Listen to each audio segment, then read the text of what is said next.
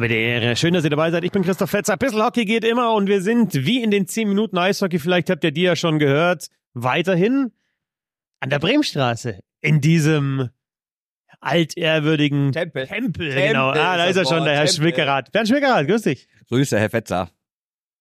Schön, dass wir uns mal wieder sehen und hier den Podcast zusammen machen können. In Düsseldorf an der Bremstraße gibt's einen schöneren Platz. Ich glaube nicht. Vielleicht noch im Mirhelfen Zamm-Stadion in Miesbach. Aber sonst, ja, würde ich da äh, nichts mehr finden. Es ist ein bisschen kalt, wie es eigentlich sein muss im Eisstadion. Es zieht so ein bisschen durch, ist an der Seite offen, das Stadion. Oder eigentlich fast an allen Seiten.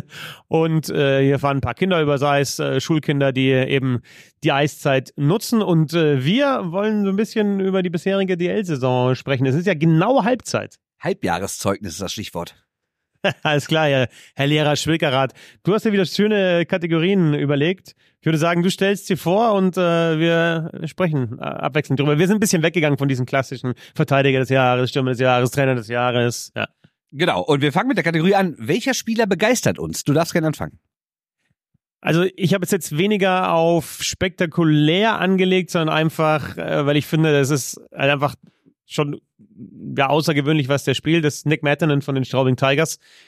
Also ich meine, ist jetzt auch nicht groß überraschend, aber äh, ich habe die Tigers zu Saisonbeginn gleich zwei, dreimal gesehen und da war schon auffällig, der macht die Buden und klar hat er auch zweistellig getroffen in Österreich davor und du wusstest, es ist ein guter Offensivverteidiger, aber es ist schon, ja, auf, auf vielen Ebenen einfach, finde ich, beeindruckend. Der ist groß, das ist ja auch immer so ein Thema mit dieser Größe, hatten wir jetzt auch in den 10 Minuten Eishockey mit Byfield, mit Tage Thompson überhaupt zurechtzukommen. Mebo ist ja auch so ein äh, Verteidiger, ja, da musst du trotzdem mal beweglich bleiben, musst mit dieser Körpergröße, mit den langen Beinen auch irgendwie zurechtkommen.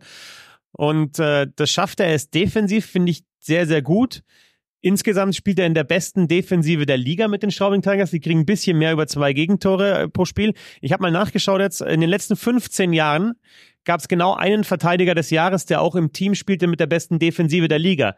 Das war Jonas Lechtivori, 18, 19. Und Mettenen ist für mich jetzt Hauptanwärter zusammen mit äh, Matuschkin auf den Verteidiger des Jahres und ist trotzdem in der besten Defensive. Also einerseits scoret er und ist ja auch äh, Top 5 jetzt über Wochen schon in der Scorerliste insgesamt, nicht nur in den Verteidigern, sondern insgesamt. Er scoret und er spielt trotzdem auch defensiv solide. Und was ich dann schon auch krass finde, ist, wie oft er wirklich der vorderste Mann auch ist, wenn Straubing nach vorne geht. Also, dass der wirklich vorne eine Anspielstation bildet und deswegen einfach ganz interessant, äh, ihm zuzuschauen. Ich finde auch, er wirkt aufgeräumt in Interviews. Guter Typ, guter Transfer. Ja, ich habe genau den gleichen Mann hier stehen, Herrn Mettinen. Ähm, und wie du richtig schon sagst, der ist groß und schwer, aber trotzdem ist er beweglich. Ich finde, der sieht gar nicht, wenn du ihn nur isoliert alleine siehst, sieht er gar nicht so groß aus. Natürlich merkst du es immer, wenn ein Gegenspieler dann in der Nähe ist oder ein Mitspieler, dann siehst du den Größenunterschied. Aber grundsätzlich finde ich, dass der halt gar nicht so Bewegungsabläufe hat wie jemand, der so groß ist. Und das finde ich halt beeindruckend. Und natürlich 28 Punkte aktuell, glaube ich, Top 5 der ganzen Liga und das als Verteidiger. Und eben nicht nur den klassischen Second Assist, Querpass und der roten Linie, sondern er hat auch schon zwölf Tore geschossen und er schießt mittlerweile sogar Penalties und trifft auch dann, wie jetzt äh, am letzten Sonntag gegen Iserlohn. Ähm, nee, wirklich kompletter Spieler und ja, ich glaube, einer, der viel durch die Lappen gegangen ist, weil es ja eben keiner war, wo du sagst, ja gut, der war halt vorher in der AHL so stark oder ein Ex-NHL-Spieler und da musste halt so und so viel Kohle auf den Tisch legen, sondern der hat in Österreich gespielt und ich glaube, rein finanziell hätten sich den mehrere Teams leisten können und ich könnte mir vorstellen, dass relativ viele Manager in der Liga denken, scheiße, hätten wir den doch auch mal geholt, weil für mich bisher der überragende Mann ist natürlich Kandidat für Verteidiger des Jahres, ist für mich fast schon Kandidat für Spieler des Jahres, ehrlich gesagt.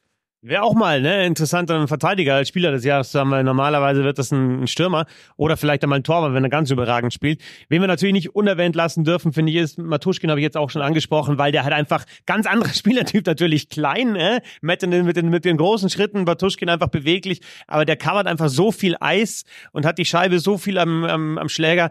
Ähm, natürlich ganz andere Spielweise als Mettenen, aber sicherlich zum Zuschauen jetzt auch einer, der mich begeistert. Ja, absolut. Am Wochenende auch wieder getroffen. Ein schöner Schlagschuss gegen Hein Haukeland. Äh, nee, auch ein super Spieler, aber ich finde, Mettin ist irgendwie das komplettere Ding, was du eben schon sagst, dass er auch defensiv so stark ist. Auch nicht, dass Matuschkin irgendwie nur nach vorne rennen würde. Aber wenn man das zum Beispiel mit Nick Balen vergleicht, gut, der ist jetzt auch verletzt und spielt die Saison eh nicht so stark wie vergangene Saison, aber ich finde, Mettin ist auch besser als Bale letztes Jahr. Okay, nächste Kategorie. Welcher Trainer macht etwas Besonderes? Da fange ich diesmal an und ich finde, da kann man nur Steve Walker nennen, weil Jetzt muss ich natürlich zugeben, haben wir ja schon häufiger gesagt, ich bin jetzt nicht der Obertaktikfuchs und erkenne immer alles, was da gemacht wird.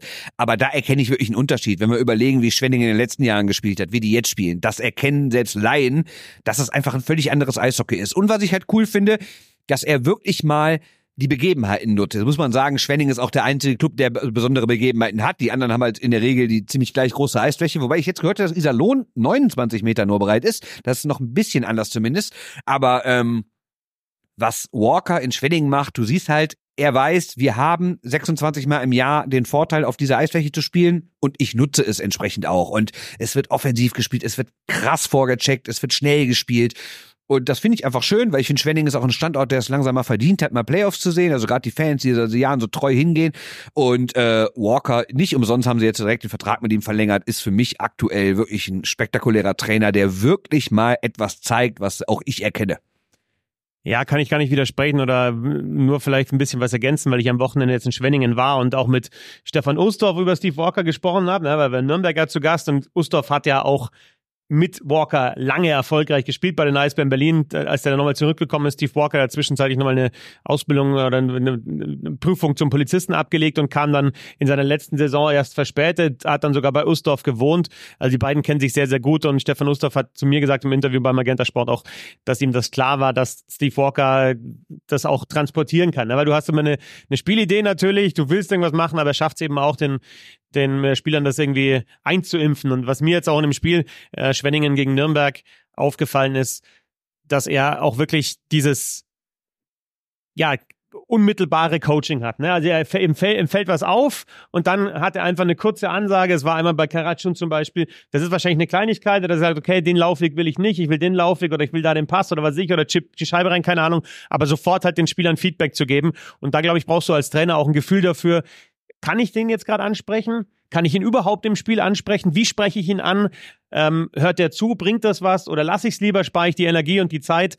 Also das, das hat er einfach, weil er jahrelang einfach auch selber erfolgreich gespielt hat. Kapitän war bei den Eisbären Berlin eben die sechs Meisterschaften oder fünf Meisterschaften geholt hat.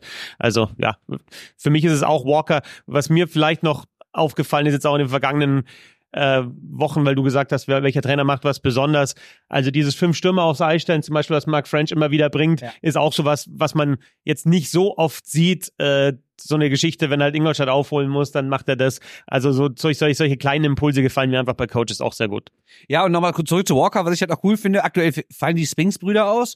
Und er ändert aber die Taktik nicht. Er spielt trotzdem so weiter. Also auch am Freitag hier in Düsseldorf da ist ja auch nicht. Wobei sie jetzt beide Spiele verloren haben am Wochenende. Haben sie, aber sagen wir mal so, das eine im, im in der Verlängerung, das andere acht Sekunden Verschluss. Also ist ja nicht so, wenn der wie aus der Halle geschossen worden, ne? Und ähm, also er lässt trotzdem so weiterspielen. Und das finde ich halt geil, dass er auch dann was versucht. Und die haben auch auf der größeren Eisfläche am Freitag in Düsseldorf auswärts, obwohl es bei auswärts natürlich nicht ganz so gut läuft, haben sie einfach nach vorne gespielt und das Spiel gemacht und sich null hinten reingestellt. Und das fand ich cool. So, nächste Kategorie für dich.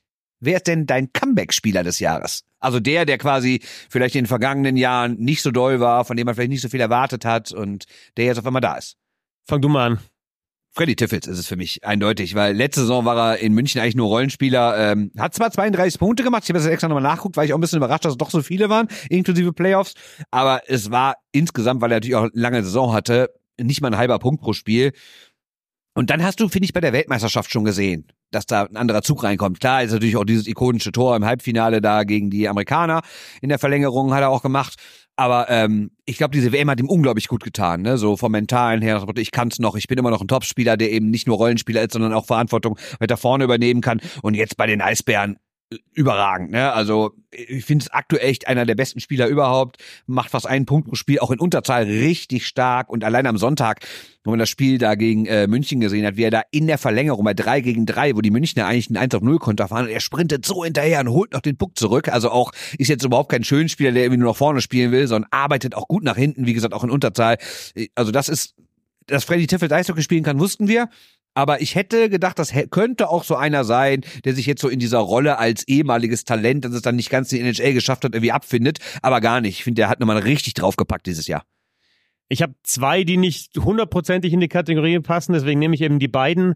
Deine ist Kai Wissmann für mich, weil er halt jetzt eben zurückgekommen, also wirklich Comeback, also Comeback in die Liga. Und wir wussten ja, wie, wie stark der ist und was er in der DL gespielt hat, bevor er eben nach Nordamerika gegangen ist und das probiert hat.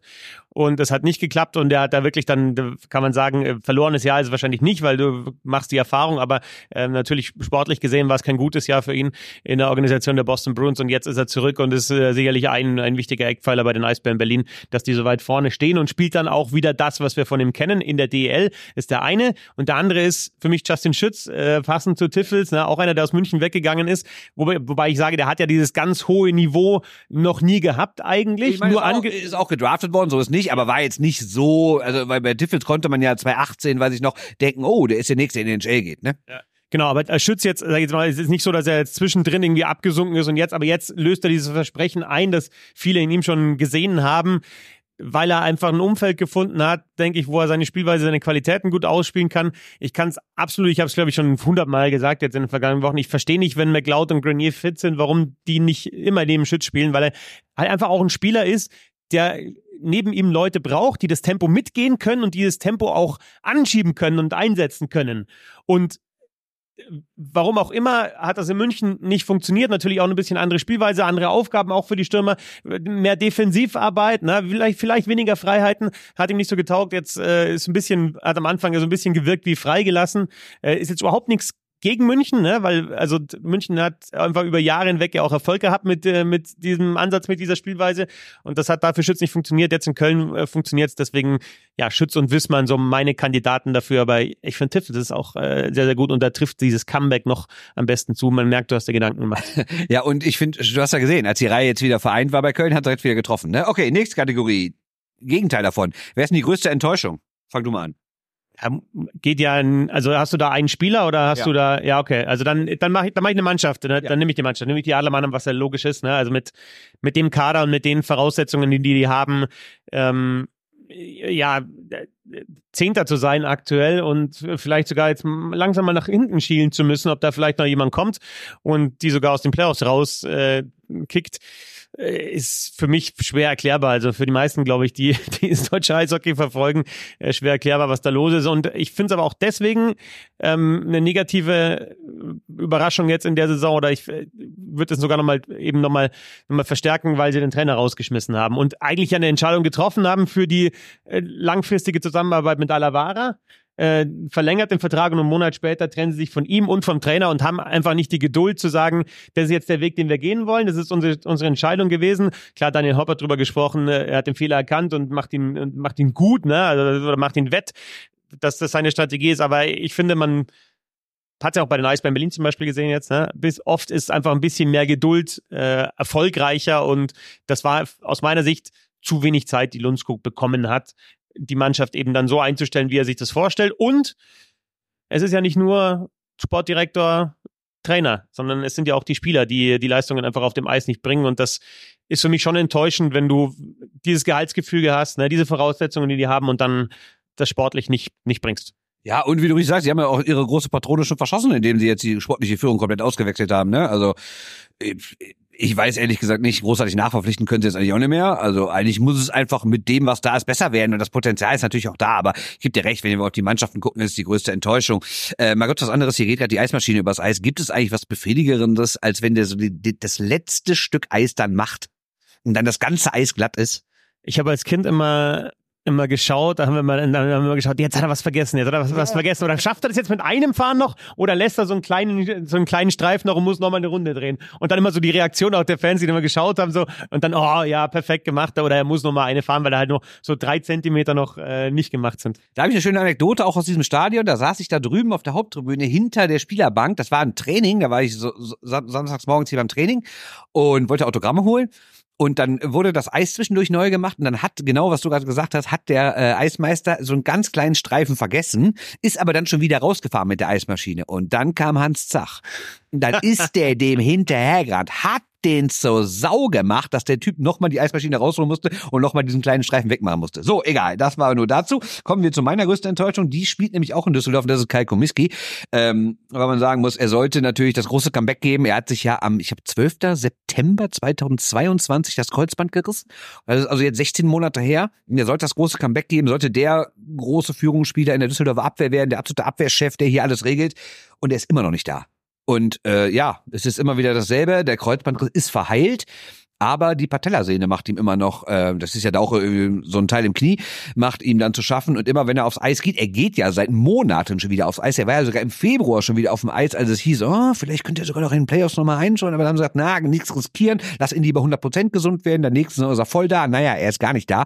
Und ähm, das ist für mich die absolute Enttäuschung, weil ich dem Mann einfach so gerne beim Schlittschuhfahren zugucke und weil er der DEG ich abwehrmäßig gut tun würde. Und gerade in dieser Saison sieht man bei der DEG hapert in der Abwehr. Das ist äh, Kai Komiski ist für mich die größte Enttäuschung dieser Saison. Ich habe aber noch, wie nennt man es immer, Honorable Mentions. Ja. Hätte ich noch Jerome Flake, der gar nicht mehr da ist. Ich hätte Marcel Barinka, der ja auch mit viel Tamtam -Tam da irgendwie nach dem Motto, oh jetzt, da kann er eine Riesenrolle spielen, Iserlohn ist auch schon gar nicht mehr da. Und Mannheim bezogen Daniel Fischbuch, ne? Also eigentlich einer der besten Stürmer. Erinnern wir uns mal bitte, dass der fast das legendärste Tor der deutschen Eishockey-Geschichte geschossen hätte, nämlich den 2 zu 1 Führungstreffer im WM-Finale. Gut, Deutschland noch verloren, deswegen war es dann wiederum nicht der legendärste Treffer. Aber es hätte der werden können und aktuell völlig neben der Kappe, ne? Also ob es nur an ihm liegt, lasse ich jetzt mal dahingestellt sein, aber auch Daniel Fischbuch ist für mich eine absolute Enttäuschung. Weiter geht's. Wer ist denn unser Unsung Hero aktuell in der Liga? Also, ne, wer dieses blöde Wort nicht kennt, wer ist denn so einer, der eigentlich richtig wichtig ist für eine Mannschaft, der super Leistung bringt, aber über den irgendwie kaum jemand redet? Was wieder Spieler? Ich habe hab auch wieder ein bisschen. Äh, ja, gerne, mach doch was anderes. Also, Soll ich anfangen? Ja.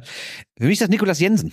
Ähm, alle reden immer über die Slowenen, über Brugisser, jetzt über Gutlewskis und sowas. Aber ich finde, Nikolas Jensen ist eine unfassbar wichtige Person für Bremerhaven. Der bringt da sehr viel Stabilität rein.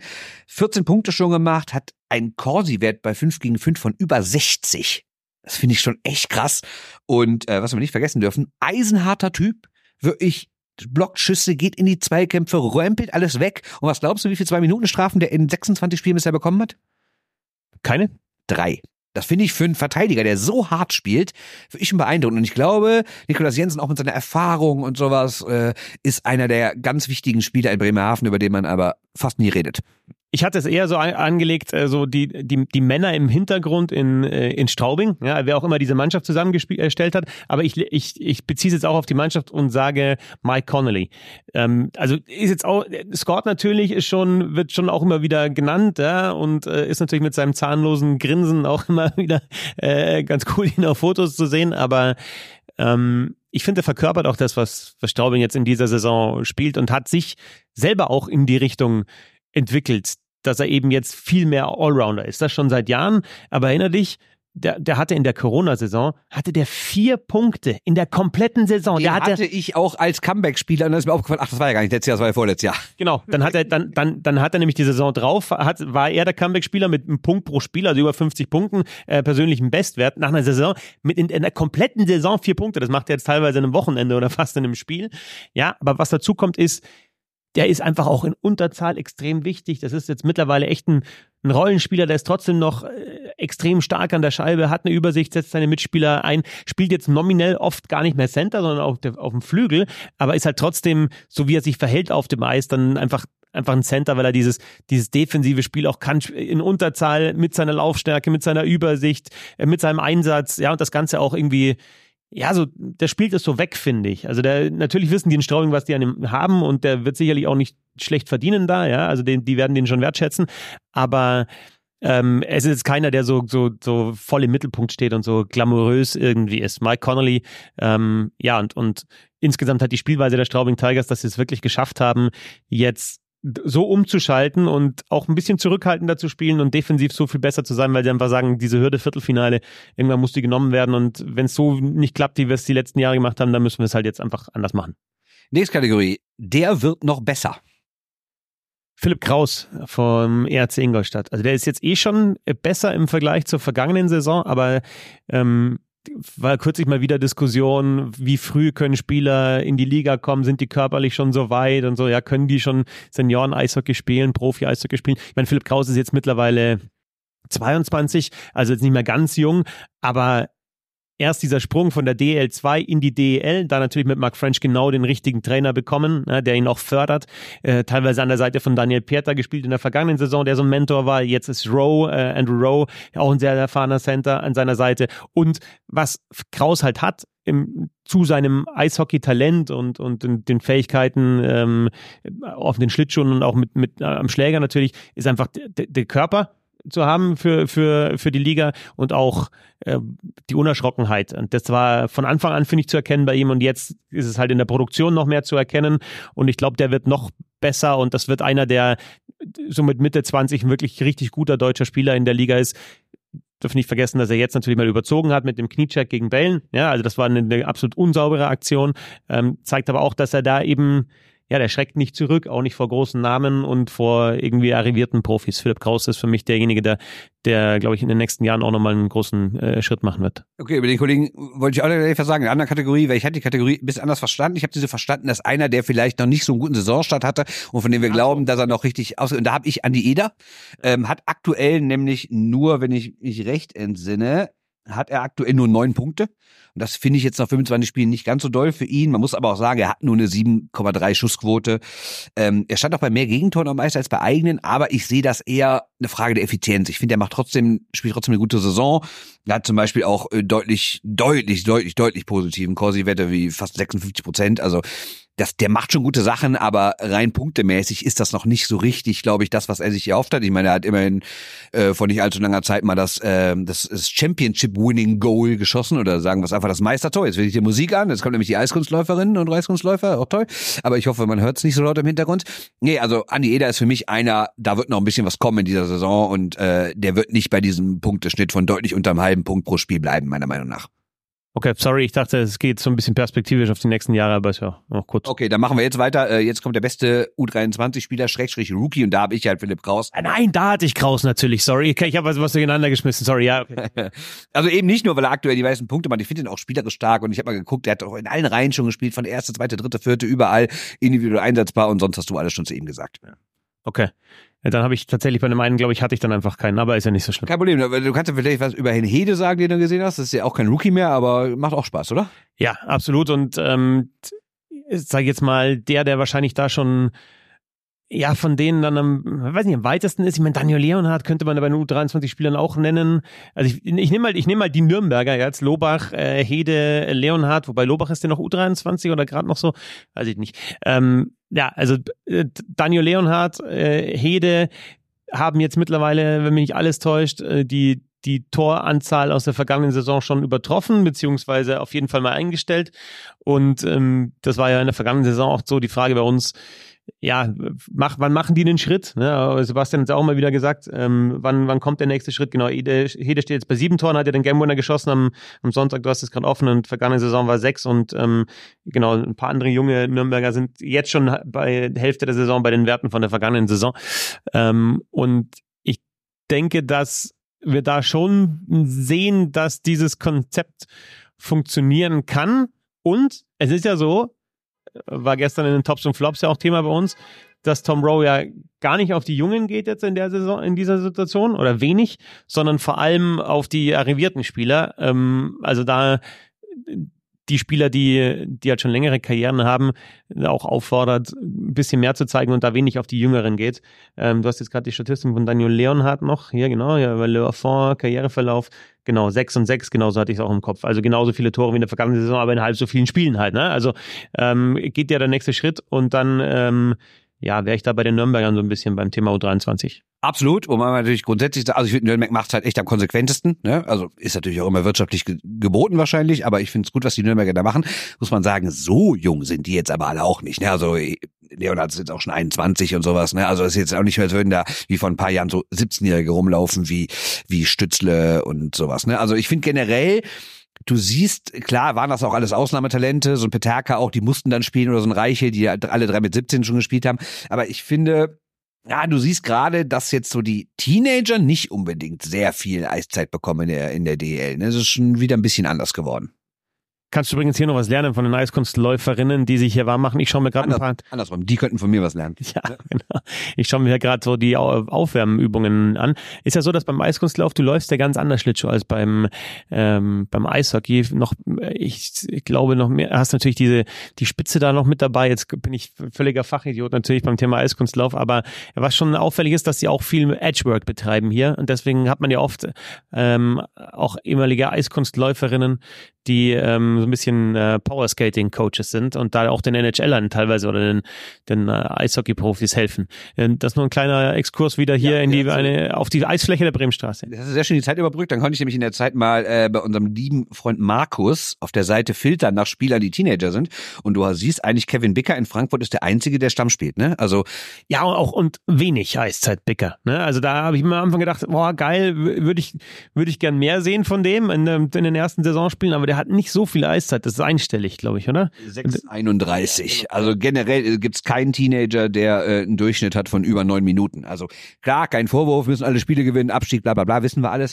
Aber ähm, dafür, dass ja das deutsche Jugendeishockey in den letzten Jahren dann immer so gelobt wurde, ist das ein bisschen wenig. Und ich bin mal gespannt jetzt bei der U20-Weltmeisterschaft, was da zu reißen ist. Aber da reden wir ein andermal darüber. Ne? Genau, und äh, weil wir gerade bei den jungen Nürnbergern waren und U20-Weltmeisterschaft, äh, Roman Kechter ist da unterwegs. Ne? Also den nehmen wir natürlich auch noch mit dazu. Und auch der hat seine Statistiken aus der vergangenen Saison schon deutlich getoppt. Also der fällt da natürlich auch noch mit rein. Nicht, dass wir den unterschlagen.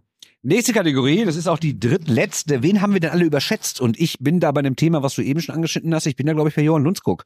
Ähm, er galt irgendwie so als der Supertrainer. Und wenn wir so überlegt haben, äh, also erstmal so schwedisch und kanadische Wurzeln, so alles in einem. Da war er früh beim SC Bern und ganz früh schon Trainer. Und wenn wir uns an das Interview mit Eiszeit FM erinnern, was wirklich hörenswert war, ähm, da habe ich gedacht, wow, da haben die Mannheimer vielleicht echt einen Jackpot gezogen. Ne? So einen jungen Mann, auch noch mit Alavara kommt da gut klar und das wird alles funktionieren.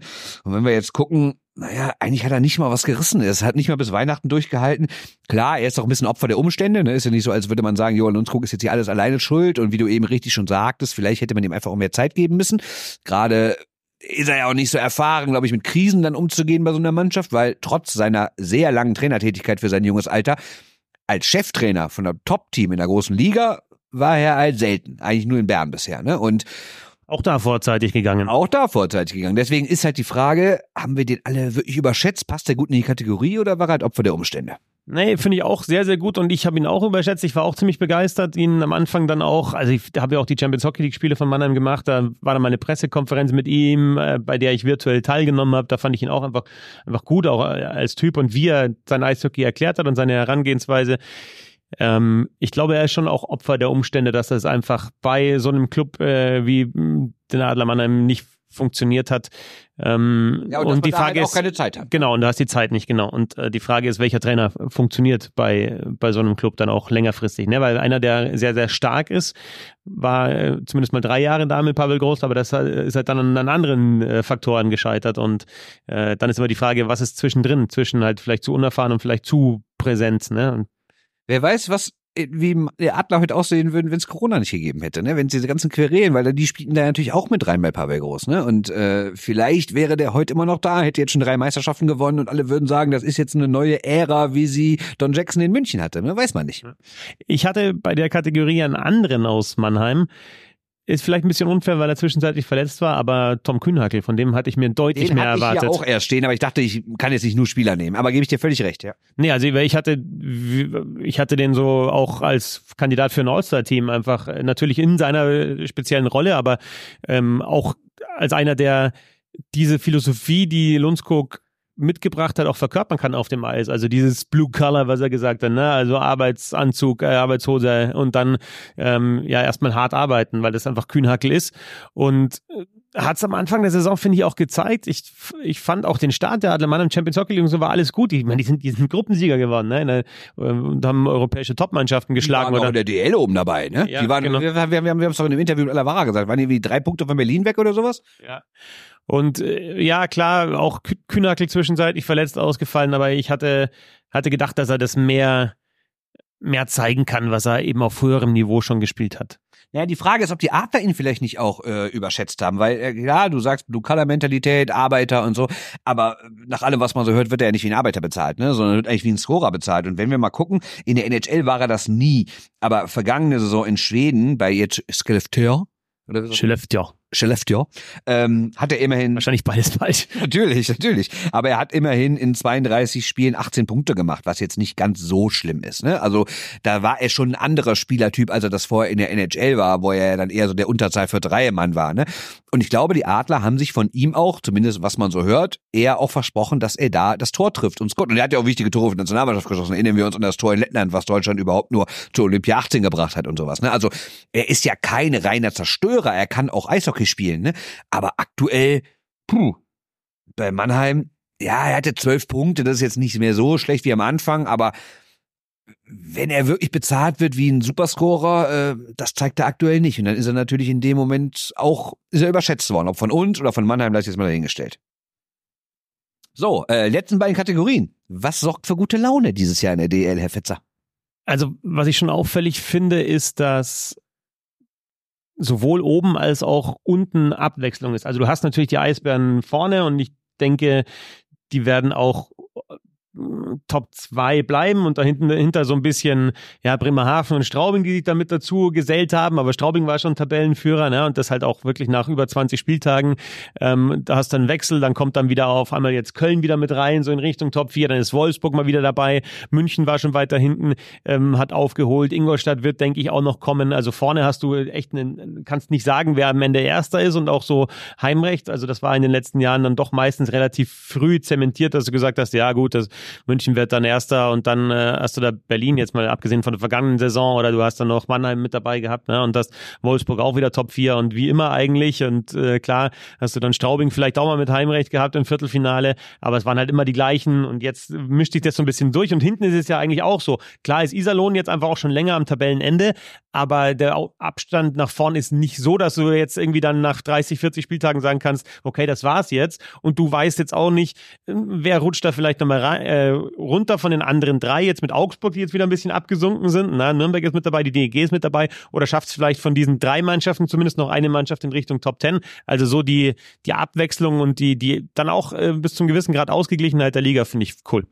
Genau, das wäre auch mein Punkt gewesen, wenn wir uns erinnern, wie oft in letzter Zeit eine Mannschaft vorne völlig konkurrenzlos weggegangen ist oder wie das mit Bietigheim dann war, wie die gar keine Chance hatten und irgendwie schon im Oktober klar war, dass die absteigen werden. Dieses Jahr ist alles spannend. Kampf um Platz eins ist spannend, Kampf um Platz zwei ist spannend, also Heimrecht Halbfinale. Kampf um Platz vier ist spannend, Kampf um Platz sechs ist spannend, Abstieg ist spannend. Das Einzige, was gerade so ein bisschen abgeht, ist halt Kampf um Platz zehn weil da sind es dann schon deutlich mehr Punkte, die kannst du nicht mehr mehr an einem Wochenende aufholen. Ähm, wäre anders, wenn Düsseldorf jetzt in Frankfurt gewonnen hätte, da wären es nur vier Punkte gewesen von Platz 10 zu 11. So sind es äh, da wieder zehn und ähm, ja, Nürnberg hat, glaube ich, einen mehr als Düsseldorf, sind es also neun. Aber ja, das ist so ein bisschen schade, weil ich finde, dieser Kampf um Platz 10 ist ja eigentlich mit immer so der spannendste. Wer rutscht noch rein? Der geht so ein bisschen ab, aber grundsätzlich finde ich äh, schön, dass eben nicht schon so früh relativ klar ist, wer spielt gegen wen in den Playoffs und wer kommt rein und wer nicht. Und was jetzt gerade noch durchgekommen ist hier, ähm, der Pressemitteilung der, der DEL, ne, also ist auch noch, das ist ja auch positiv, ähm, Zuschauerzuspruch, also Zuschauerzahlen auf Rekordkurs heißt die Pressemitteilung. Iserlohn ist die einzige Mannschaft, die weniger Schnitt hat als in der Vorsaison, sonst sind alle drüber und natürlich auch Haie am Anfang der Saison und wie viele eigentlich Absolut. da schon die 100.000 äh, geknackt haben in, in, ja. in dieser Saison. Ja, und wir dürfen ja nicht vergessen, die ganz krassen Zuschauerzeiten kommen ja erst noch. Also jetzt die Weihnachtszeit und dann natürlich äh, letzten Hauptrundenspiele und Playoffs. Das heißt, zu so einem frühen Zeitpunkt in der Saison schon so hohe Zuschauerzahlen zu haben, finde ich beeindruckend. Also ich weiß auch nicht, woran es liegt. Letztes Jahr haben wir alle darüber geredet, oh, Corona hat auch viele Leute irgendwie dazu gebracht, dass sie das sich vielleicht auch ein bisschen entfernt haben von Events. Das ging ja nicht nur im Sport, so auch Theater, Kino, Konzerte, was auch immer hieß es ja, da kommen weniger Leute, die Leute sind jetzt einfach lieber gern zu Hause. Vielleicht erleben wir gerade so ein bisschen so eine Rückkehr, dass die Leute jetzt nach so drei, vier Jahren zu Hause denken, nee, ich will jetzt mal wieder los und dann macht's auch Spaß und gerade wenn die Halle voll ist, die Mannschaft spielt gut, dann kommen sie auch natürlich wieder. Und das ist auch, glaube ich, der Grund, warum in Iserlohn die Zuschauerzahlen aktuell noch nicht so gut sind, weil die Mannschaft halt auch am Anfang katastrophal war. Und wir reden ja nicht nur von Niederlagen, wir reden ja auch von mehreren Heimspielen, wo es am ersten Drittel 0-3, 0-4, 0-5 stand und dass du dann nicht zwingend wiederkommst. Und ich habe schon mal gesagt, das mögen manche Leute witzig finden und übertrieben, aber es ist eine ganz wichtige Verkehrsader, eine Brücke im Sauerland, die funktioniert gerade nicht. Und das hält auch, glaube ich, auch ein paar Leute davon ab, dahin zu kommen. Das ist wirklich da ein großes Thema. Deshalb, ich glaube, die Zuschauerzahlen werden überall noch steigen und äh, wahrscheinlich wird das eine Rekordsaison. Es ist aktuell ein Schnitt von 6.800 eins, ähm, also jetzt mit, mit allen Mannschaften, im Vergleich zur vergangenen Saison äh, plus zehn Prozent und der Rekord war die Saison 15-16. Da waren es 6.647 am Ende der Hauptrunde. Jetzt also 6.801. Aber du sagst ja, jetzt kommt die Zeit um Weihnachten, um Silvester, ne, wo es dann auch nochmal und wenn es so eng bleibt, natürlich auch für alle Mannschaften noch um was geht, ne, wo noch wo noch mehr kommen. Also vielleicht geht's dann sogar in Richtung 7000 im Schnitt. Ja, wo man natürlich trotzdem sagen muss, es gibt immerhin drei Teams, die unter 4000 haben, was ich ja nie in Ingolstadt verstehen werde, weil er einfach super Eishockey gespielt wird. Und letztes Jahr hatten die ja schon so große Zuschauerprobleme. Auch da ähm, wird gebaut rund um die Halle. Also ist jetzt eine Erklärung, dass die die die Verkehrssituation da nicht so einfach ist. Aber es ist ja die letzten Jahre auch schon oft so gewesen. Ja, und ähm, klar, Wolfsburg hat jetzt mal die 3000 geknackt. Du hast also kein Team dieses Jahr unter 3000, aber das ist natürlich trotzdem alles viel zu wenig. Aber Köln, 16.500, sogar noch mehr, ist schon Wahnsinn. Also da waren ja irgendwelche Spiele, keine Ahnung, irgendwie so dienstags gegen... Dienstag gegen Augsburg, gut, das war ein Feiertag am 3. Oktober, aber trotzdem ausverkauft. Dienstag, Dienstagsspiel gegen, gegen Augsburg. Oder, also, ja, fast alles ausverkauft. Ja, das genau, genau. Dieses, dieses Spiel wollte ich gerade sagen, dass da irgendwie dienstags gegen Augsburg 17.000 Leute kommen. Jetzt muss man sagen, die Haie machen natürlich auch sehr, sehr viel Marketing und wenn man das so hört, gibt's auch mal die eine oder andere Ticketaktion, aber es ist ja nicht verwerflich. Ich bin ja eh kein Freund davon zu sagen, ja gut, das Ticket war billig, dann darfst du das nicht sehen. Nee, die Leute haben sich trotzdem dazu entschieden, diesen Abend, diesen Tag in der Halle zu verbringen und ob die jetzt dann mal fünf, mal zwanzig, mal 30 Euro zahlen, finde ich im Endeffekt unwichtig. Die Leute sagen, ich verbringe heute meinen Tag beim Eishockey. Und das tun relativ viele Leute, gerade in Köln und ja, finde ich wirklich beeindruckend, muss man sagen. Die letzte Kategorie, nochmal das Gegenteil von der, genau. äh, was wir gerade hatten. Was sorgt denn für schlechte Laune, Herr Witzer? Ja, ich muss äh, sagen, und das ist wahrscheinlich jetzt beeinflusst, dass ich äh, auch mich jetzt in den letzten Tagen mit diesen Fouls in der NHL äh, beschäftigt habe. Was dazu? Bist, bist du wieder beim gleicher Punkt, oder? Ja, mein Gott, wir haben uns nicht abgesprochen, aber ja. wir ticken da in der Richtung anscheinend ein bisschen gleich. Aber wir haben schon wieder so viele Aktionen mit Schläger gegen den Kopf. Ähm, wie gesagt, ich nehme das NHL noch mit dazu. Irgendwie, ja, halt einfach so völlig abseits des Spiels. Den, also jetzt haben wir ja ähm, Good, Goodbranson gegen äh, Cousins gehabt, die, die sich dann gegenseitig äh, ja einfach schnappen. Oder Goodbranson holt sich dann den Cousins nochmal und schmeißt ihn einfach aufs Eis und saugefährlich. Oder der Crosscheck von Perron gegen Sub, der gar nicht damit rechnet. Also einfach drecksgefährliche Aktionen in einer Saison, in der ein Spieler, natürlich war das ein ein Unfall, aber in der du gemerkt hast äh, durch den Tod von Adam Johnson, wie gefährlich dieser Sport ist.